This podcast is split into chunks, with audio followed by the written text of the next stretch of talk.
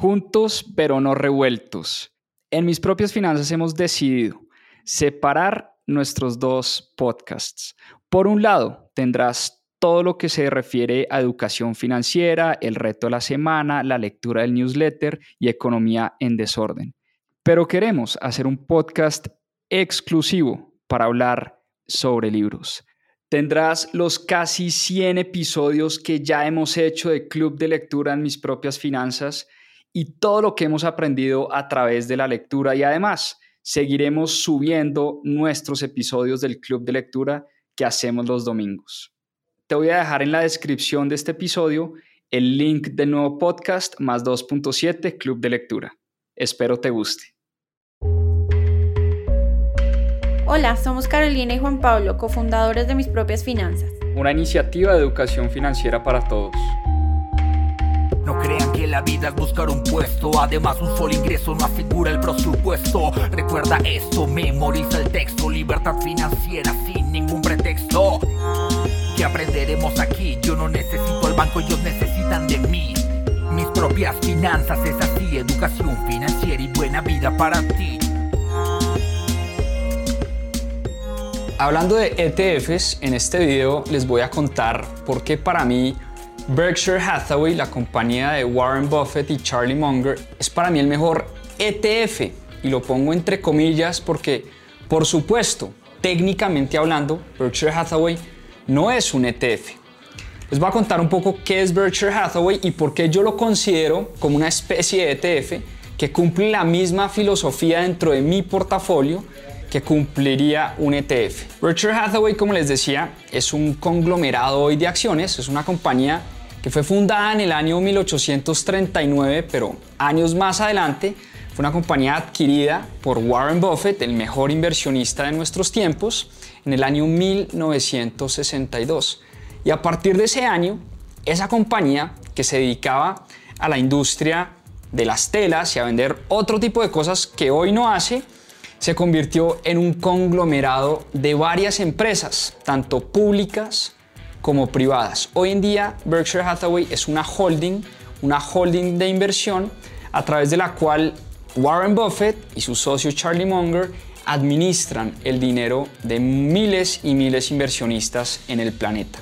Algunas de las empresas públicas, es decir, que cotizan en la bolsa de valores en las que invierte Berkshire Hathaway son Apple, Bank of America, Coca-Cola, Moody's, American Express, Hewlett Packard, Nubank, la empresa del colombiano David Vélez, entre muchas otras. Son empresas públicas en las que Berkshire Hathaway tiene una participación dentro de esas empresas públicas. Y por otro lado, hay inversiones en empresas privadas. Les doy otro par de ejemplos. Geico, la empresa de seguros, Duracell, empresa de pilas. Brooks, para los que son maratonistas y corredores, saben muy bien de qué se trata esta compañía. Dairy Queen, una empresa muy conocida de helados y de postres en Estados Unidos, entre otras. Entonces, Berkshire Hathaway al final es un conglomerado de más de 80 compañías, tanto públicas y privadas, e invertir en Berkshire Hathaway es como invertir indirectamente en 80 empresas al mismo tiempo. Por esta razón, es que yo la llamo el mejor ETF que existe. Ahora bien, comparemos, porque esto es importante, la rentabilidad que ha tenido Berkshire Hathaway contra el SIP 500 en los últimos 50 o 60 años. Veamos esta gráfica. En la última carta a sus accionistas de Berkshire Hathaway, Warren Buffett abre esa carta con una comparación de qué hubiera pasado si nosotros hubiéramos invertido mil dólares en el año 1965, el año de la fundación y creación de Berkshire Hathaway, contra un índice como el S&P 500 o las 500 compañías de mayor capitalización bursátil de la bolsa de valores. Y los datos son impresionantes. Berkshire Hathaway ha rentado de manera compuesta al 20% año tras año mientras que el S&P 500 ha rentado de manera compuesta desde 1965 al año 2022 al 10% año tras año. Esta diferencia, que en rentabilidad es en doble, de manera compuesta, nos muestra la magia de lo que Warren Buffett llama el interés compuesto. Y es que si hubiéramos invertido mil dólares en el año 1965 en el S&P 500, hoy tendríamos 271 mil dólares aproximadamente.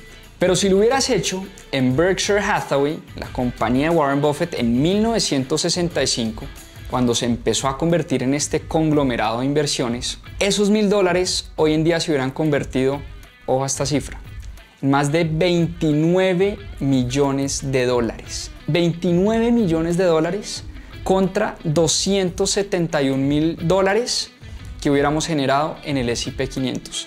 Esa es la famosa magia del interés compuesto y por eso yo digo que invertir en Berkshire Hathaway es como si estuviéramos invirtiendo en un ETF porque puedo hacerlo desde bajo costo y diversificando mi inversión en varias compañías. Berkshire Hathaway tiene dos tipos de acciones, una muy costosa, la clase A, que vale más de 450 mil dólares cada acción, pero otra que es mucho más asequible a muchos inversionistas, que es la clase B, que es una acción que está alrededor de los 300 dólares.